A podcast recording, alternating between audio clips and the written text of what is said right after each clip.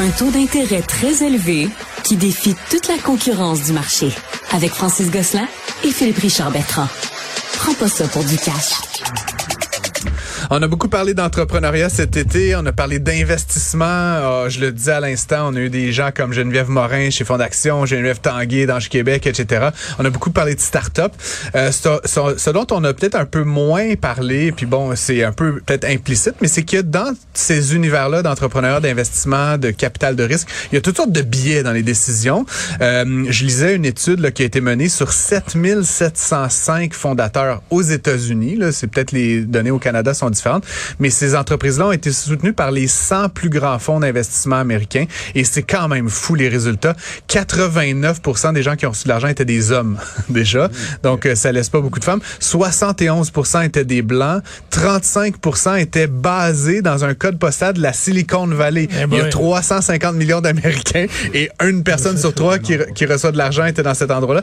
Dernière chose, 14 des, des gens qui reçoivent de l'argent de capital de risque aux États-Unis viennent de 8 des 3982 établissements d'enseignement postsecondaire. Ces 8-là, c'est ce qu'on appelle la Ivy League, mm. Harvard, Yale, etc. Bref, pour parler de tout ça, on a le grand plaisir d'accueillir Louis-Edgar Jean-François, qui est PDG du groupe 3737 et aussi cofondateur et président du conseil d'administration de Face Coalition, euh, dont il va nous parler. Bonjour, euh, Louis-Edgar. Bonjour. Excuse-moi de cette longue introduction. Non, non, je ben, voulais poser la table un petit peu. Euh, donc, commençons. Parlons de groupe 3737 euh, que j'ai connu, moi, il y a déjà quelques années, là, via toi, là, notamment, euh, qui est organisé aussi, autour d'un immeuble rue Crémazie à Montréal. Qu'est-ce que c'est? Puis pourquoi est-ce qu'un truc comme ça, tu as senti que c'était nécessaire au Québec? mais ben, dans le fond, le groupe 3737, on est un écosystème d'accompagnement entrepreneurial. On est vraiment centré accompagnement de gens issus la diversité ethnoculturelle dans le mhm. projet entrepreneurial. Notre but, c'est vraiment utiliser ce véhicule-là pour être un moteur de développement économique, pour pouvoir créer de l'emploi, créer de la richesse, créer des ressources et faire en sorte qu'une partie de ces ressources-là soit réinvestie dans les collectivités. Donc, notre finalité, c'est vraiment une finalité sociale. On s'est installé dans le quartier Saint-Michel. Donc, euh, vous savez, euh, quartier Saint-Michel, un quartier considéré comme défavorisé. En amélioration, par exemple, mais euh, quand on toujours considéré comme défavorisé. Puis l'idée, c'était quoi? C'était vraiment d'utiliser ce véhicule-là pour voir dans quelle mesure on pouvait dynamiser ce quartier-là, euh, dynamiser l'activité commerciale, puis vraiment faire en sorte que ce quartier-là ben, sorte, euh, améliore, si on veut, son indice de défavorisation. De défavorisation. Par l'entrepreneuriat. Par l'entrepreneuriat, exactement. Donc, c'est vraiment la création de ressources pour vraiment investir puis faire en sorte qu'on fasse une différence avec de l'argent Mettons, bon an, mal an, là, euh, on parle de... C'est des jeunes, moins jeunes peut-être aussi, mais on parle combien de gens passent un peu par 37-37, développent des entreprises, vendent des produits, des services. C'est quoi, le, donne-nous quelques je sais pas, ben, écoute, indicateurs. par année, on a 350 entrepreneurs qui passent par nos neuf programmes d'accompagnement. Donc, on accompagne vraiment les entrepreneurs à tous les stades de la révolution entrepreneuriale, qui soit l'idéation, en accélération, en croissance, forte croissance. 350. C'est beaucoup, hein? Le matin, c'était comme 35. Il y a carrément un zéro de plus. Tout à fait. Puis, ben, on a le plaisir de, de pouvoir euh, offrir nos, nos services à l'échelle nationale. Donc, euh, on a 12 bureaux maintenant à travers le Canada. Euh, on a accompagné en date du 31 mars dernier 2200, plus de 2200 entrepreneurs. On a aidé à la création de plus de 1300 emplois et collectivement, nos entreprises ont généré plus de 200 millions de dollars de chiffre d'affaires. Ah quand Donc l'idée, c'est des résultats qui ont principalement été atteints au Québec. Hmm. Nous, maintenant, on a le mandat du gouvernement de pouvoir voir fédéral. dans quelle mesure, exactement, surtout fédéral, mais aussi provincial, dans le fond, la province de Québec, mais fédéral, oui, pour l'expansion nationale, pour voir dans quelle mesure on peut répliquer notre modèle, puis euh, essayer d'avoir les mêmes résultats dans d'autres villes à travers le, le Canada. Bon, euh, donc vous visez les jeunes de la diversité ouais. ethnoculturelle. Bon, parfait, j'ai bien mémorisé la leçon.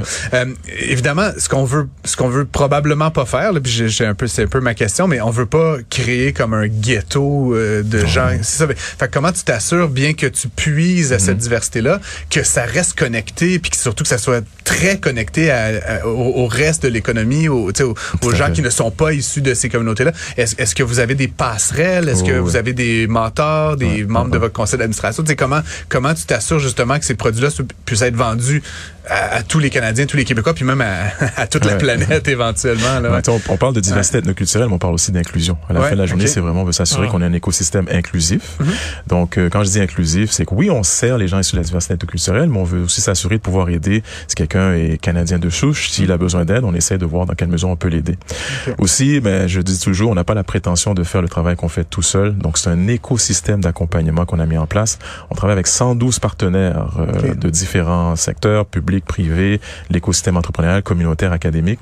Donc, c'est un écosystème d'accompagnement qui inclut différents acteurs. Donc, des, des différents acteurs qui n'ont pas cette connotation de diversité ethnoculturelle, mais qui quand Ce même que offrent je nommais, le Fonds Oui. d'action Ange Québec, c'est vos Exactement, oui, exactement. On travaille avec avec eux dans le fond, avec avec euh, que ce soit Fondation Filaction, le Fonds Afro-Entrepreneur. On parle aussi de euh, tout à fait euh, Ange Québec. Mhm. Donc euh, j'ai le plaisir de, de rencontrer, euh, de travailler avec Geneviève Tanguay. Ok. Donc euh, donc oui, c'est vraiment comme je dis, c'est un écosystème. Donc c'est cette façon-là, nous, ce qu'on est vraiment, c'est vraiment, on est un peu une courroie de transmission. Dans le fond, c'est vraiment entre l'entrepreneur issu de la diversité et vraiment les services, l'offre de services qu'il y a présentement sur le marché, que ce soit au Québec ou à travers le Canada. On, on parlait avec euh, Phil euh, avant l'émission, euh, un de, de vos cofondateurs, puis une, une des figures de proue, c'est euh, Franck là, qui est comme, tu sais, Ouais, quasiment une légende de l'entrepreneuriat au tout Québec. Euh, bon, Ledartech, on connaît, c'est son entreprise, ça vaut des millions, c'est un super beau succès. De 3737, est-ce qu'il y a d'autres noms ou d'autres entreprises que tu, que, dont tu es particulièrement fier? que Tu peux dire ça, ça, ça. sais, Oui. Est-ce que vous en avez? Tu peux-tu nous en nommer quelques-unes? Ah oui, tout à fait, tout à fait. Ben, il y en a C'est un. comme, tu sais, Tu en particulier, je pense euh, à Pape Wade et à Amanda Arciero euh, de la compagnie Érudit. OK. Euh, comme je disais tout à l'heure, on a neuf programmes d'accompagnement, Mhm. donc on commence vraiment au début de la, de, de, de la vie entrepreneuriale. Puis vraiment, ils ont commencé dès le départ. Donc, euh, ils avaient seulement une idée, on les a accompagnés, on a amené cette idée-là, on a créé cette base. Érudits font quoi? Donc, Ouais? érudits, dans le fond, ils sont spécialisés dans tout ce qui est... euh, ils ont développé un algorithme euh, de d'aide à la prise de décision en ressources humaines. Ok. Donc, avec ils utilisent les concepts d'intelligence artificielle. Donc, sont ça. passés... Ouais, je connais ça. Je connais ça. sont C'est passés plus le de- domaine à Phil. ah oui, ok, d'accord, d'accord. Bon, ben, super, extraordinaire. Donc, ils sont passés de, de une idée, puis là, aujourd'hui, ils ont plus de 40 employés, ils génèrent plusieurs millions de chiffres d'affaires, ils sont vraiment un leader, dans le fond, dans leur industrie. Euh, je pense aussi à un entrepreneur comme euh, Sonel Merjuste et, euh, et, et Yasmine, sa conjointe, la compagnie Aliments Mergex. Eux autres qui se font, sont spécialisés dans tout ce qui est euh, le. Euh, Ok. Donc, ils ont Ok. euh, le tempeh. Donc, Yes. euh, donc voilà, ils sont euh, Il aujourd'hui... faut les- savoir bien cuisiner parce que Ouais. sinon, c'est vraiment pas bon sinon. Exactement. Donc aujourd'hui, c'est euh, son, son, son leader, si on veut, ici au Québec, dans tout ce qui est euh, tempeh. Euh, je pense également à des entreprises comme euh, Appli, euh, donc euh, très très maintenant qui est devenu un très bon ami, euh, Thierry Lindor et son équipe avec Sean Muir, qui ils ont développé euh, une plateforme d'aide à la recherche de financement et aux opportunités pour les entrepreneurs. Euh, il y en a tout d'autres On aussi. a l'impression qu'il pourrait aller. euh, Ouais, mais en fait, euh, j'ai, moi, j'ai connu euh, Thierry au, euh, au euh, Santec. Oui, tout à Parce fait. qu'il était tout à passé fait, au tout à fait. Santec. J'étais mentor au. Santec. Tout à fait. Donc, on parle d'un écosystème d'accompagnement. Donc, nous, vraiment, l'aspect euh, euh, euh, plus connecté, concrètement, accompagnement personnalisé sur le terrain pour l'amener à aller chercher les ressources qu'il a besoin. Ce qui est extraordinaire, le Santec, c'est vraiment un organisme vraiment au niveau technique, tu sais, au niveau de sa, sa plateforme. Ouais, ils ont comme ils ont mis un créneau, mais Exactement. c'est un peu ça ma question.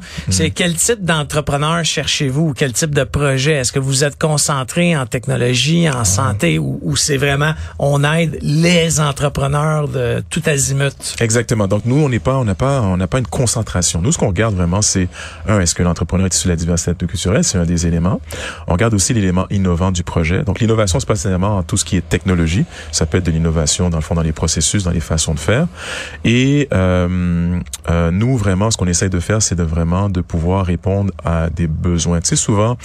Euh, Lorsqu'on parle d'organismes d'accompagnement, on est souvent euh, un réflexe, c'est d'aller chercher les meilleurs, euh, les projets qui sont considérés avec le plus fort potentiel de croissance, mais également d'autres entrepreneurs qui ont également un potentiel, qui sont également des créateurs d'emplois.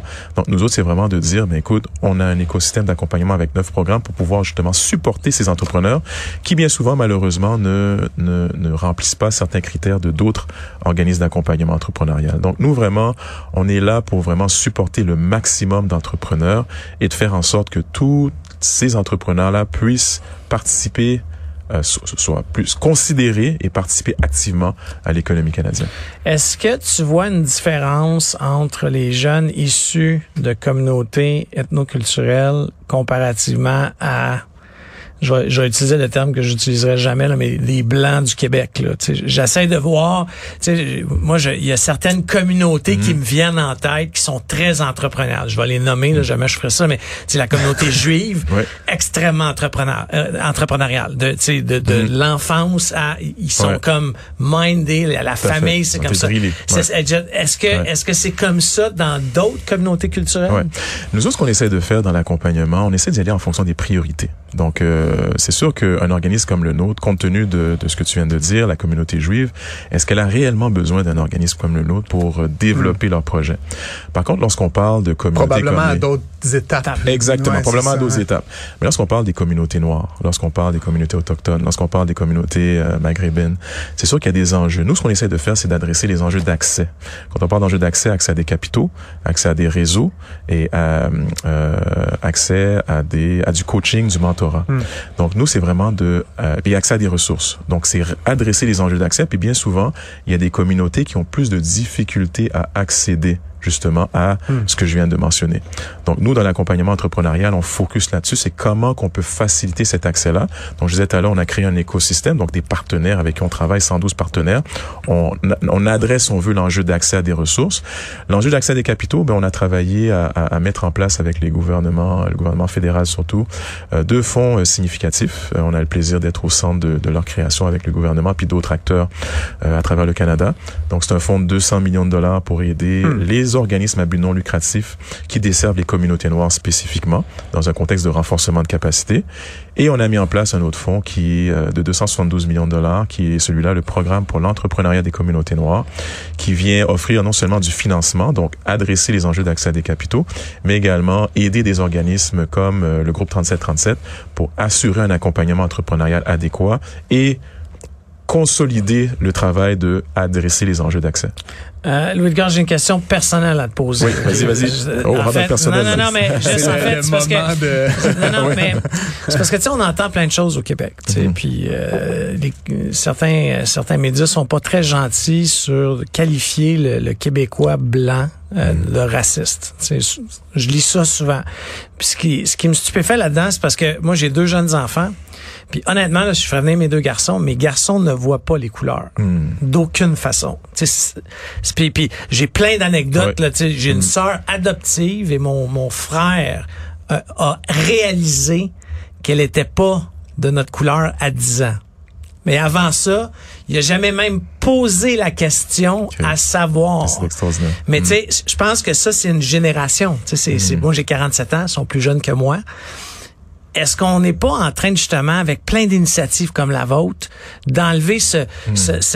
cette, façon de voir des couleurs dans la peau des gens? Tout à fait. Mais c'est ça l'objectif dans le fond. Tu sais, quand on parle d'inclusivité, tu sais, la façon de servir les gens issus de la diversité ethnoculturelle, c'est encore une fois, c'est de créer cette connexion-là, puis créer cet élément de compréhension. À la fin de la journée, la diversité ethnoculturelle, tu sais, je dis toujours, il y a tout, il y a ce qu'on appelle, ce que j'appelle la richesse culturelle. Mm-hmm. Je pense aujourd'hui, on est toujours dans un contexte d'innovation, innovation, oui, l'innovation en technologie, mais l'innovation aussi dans les façons de faire. Puis la richesse culturelle des gens issus de la diversité, c'est un, c'est un, c'est un élément extrêmement important qui vient optimiser, si on veut, les façons de faire ici au Québec. Donc nous, c'est vraiment de créer cette courroie-là entre les, ces façons de faire et euh, ce qui se passe ici au Québec. Au Québec, on sait, mhm. on, on, développe bien des belles, des belles, des belles initiatives. Donc euh, oui, effectivement, c'est sûr que puis encore une fois, faut faire attention de pas généraliser. Ouais. Euh, tu sais, comme tu dis, des gens comme toi, tu sais, qui des gens comme des, de, ton entourage qui ne voient pas cette cette, cette différence là. Mais par contre, il y en a d'autres qui la voient cette différence là. Donc nous, notre idée, c'est vraiment de continuer cette cette courroie de transmission là, continuer cette connexion là faire le nécessaire pour que éventuellement, ben à la fin de la journée, on dise, on ne voit pas, que tout le monde ne voit pas, que personne ne voit qu'il y a une différence, puis qu'on parle d'une race, la race humaine. Euh, moi, je te ramènerais sur le terrain pur de la finance et de l'économie, euh, Louis Edgar, que tu es, comptable de formation. Oui, CPA de formation. bon, euh, bon, tu le sais comme moi, la conjoncture actuelle, euh, l'inflation, les forts taux d'intérêt, fait en sorte que beaucoup d'entreprises ont de la difficulté à se hmm. financer. bon, les, les investisseurs dansent un petit peu à savoir, c'est quand même alléchant de mettre de l'argent dans un CPG quand tu peux faire du 5 Est-ce Pourquoi je le risquerais dans, dans une start-up, des projets risqués? je, je vois des entreprises entreprises qui empruntent à des taux de 10 là, selon la nature du risque perçu par les institutions financières. Est-ce que, est-ce que toi, quand même, qui est à la tête de plusieurs des initiatives que tu as mentionnées, est-ce que tu vois l'impact, un impact sur les jeunes et moins jeunes entreprises que vous accompagnez? Est-ce que, est-ce qu'elles sont, hmm. est-ce qu'elles vivent plus de difficultés? C'est quoi un peu ta réflexion sur la, le rapport entre la conjoncture, le macro et ton activité qui, elle, est très micro sur, sur des, fait micro au sens, euh, sur des hmm. entreprises individuelles? Mais il y a un élément qui est important, dans l'accompagnement entrepreneurial, c'est tout ce qui est les concepts de littératie financière. Mm-hmm. Je pense que c'est un élément aussi, l'éducation financière est extrêmement importante. C'est sûr que lorsqu'on parle de la diversité ethnoculturelle, il y a toujours eu cette, cette, cette façon, on parle de bootstrap et oui, mais on parle de, de, de, de, de trouver des façons euh, compte tenu des enjeux d'accès, surtout des enjeux d'accès à des capitaux, mais des façons de voir à comment qui peuvent, comment pouvoir s'autofinancer. Puis dans ce contexte-là, souvent, ben il y a des décisions, que ce soit l'utilisation du crédit, que ce soit euh, la façon de s'autofinancer. Souvent, c'est des façons nécessairement qui qui sont pas nécessairement toujours optimales. Hmm. Donc euh, euh, dans ce contexte-là, euh, nous ce qu'on essaye de faire, c'est vraiment d'amener c'est les, les gens qu'on sert, les gens qu'on accompagne, euh, à euh, comprendre tout ce qui est tous les éléments de littératie financière qui inclut ce que tu mentionnes dans le fond, la compréhension des taux d'intérêt, la compréhension de de tu sais au niveau du financement, ben tu sais est-ce que c'est la meilleure façon de se financer c'est de prendre un prêt. Donc nous au groupe 3737, on a ce qu'on appelle une séquence de financement qu'on utilise. Donc on regarde vraiment encore une fois, il y a énormément d'opportunités euh, ici euh, au Québec et à travers le Canada de financement. Donc quand on parle d'opportunités, on parle de subventions. Euh, tu sais on parlait du tu sais le gouvernement provincial également, il y a énormément d'opportunités fédérales également. Donc notre l'idée, c'est vraiment de connecter l'entrepreneur avec des opportunités euh, qu'on dirait gratuite en premier. Par la suite, une fois qu'on a épluché tout on ça, aime ça, ben, les opportunités gratuites. Il n'y a pas un entrepreneur qui aime pas ça. Non, non, exactement, exactement. Puis après ça, mais ben, on regarde dans la séquence, on regarde, ben c'est quoi le, le financement euh, C'est des prêts sans intérêt, donc il n'y a pas de coût. Après ça, on regarde, ben ce que tu mentionnes, là, c'est les prêts euh, à juste valeur d'achat traditionnels avec des hauts taux d'intérêt. Euh, puis finalement, en dernier lieu, une fois qu'on a épluché toutes les autres opportunités, mais on regarde après ça, ben est-ce que le dilutif, le dilutif les, capital action, exactement, est-ce que ça, ça peut être une opportunité. Donc, ce qu'est-ce qu'on essaye de faire, c'est oui, il y a, y, a, y a, je pense pas que c'est un enjeu diversité ethnoculturelle, les, les éléments économiques que tu as mentionnés. Je pense que c'est un enjeu qui est plus global. C'est tous les entrepreneurs qui sont québécois, qui ben, soient. Mais à la fin de la journée, comment on essaye de pallier à ça, c'est de dire, ben écoute, euh, comment, dans la séquence de financement que j'ai mentionné tout à l'heure, comment qu'on assure que l'entrepreneur ne voit pas l'aspect taux d'intérêt, l'aspect de ses difficultés de ce côté-là, mais qu'on le connecte avec des opportunités qui sont, je pense, accessibles, je pense, euh, puis qui vont faciliter euh, l'octroi de financement, puis leur permettre leur évolution, une évolution optimale. Surtout quand on est en démarrage. Oui, oui, exactement. Ça peut être très inquiétant. Bref, euh, je pense que c'est une œuvre nécessaire, œuvre, c'est peut-être pas le bon mot, mais en tout cas un travail absolument nécessaire des organisations, que ce soit 3737 ou euh, Face, dont on a un peu moins parlé, là, mais dont tu es, beaucoup impliqué, qui sont nécessaires. Donc, euh, on voulait te remercier, euh, Louis Edgar, d'avoir été avec nous à l'émission. Merci de l'invitation. C'était super le fun. je rappelle donc Louis Edgar Jean-François, qui est PDG du groupe 3737 et le cofondateur et président du conseil d'administration de Face Coalition. je vous souhaite à tous et à toutes une très bonne journée, puis on va se reparler certainement bientôt, Louis Edgar. Merci.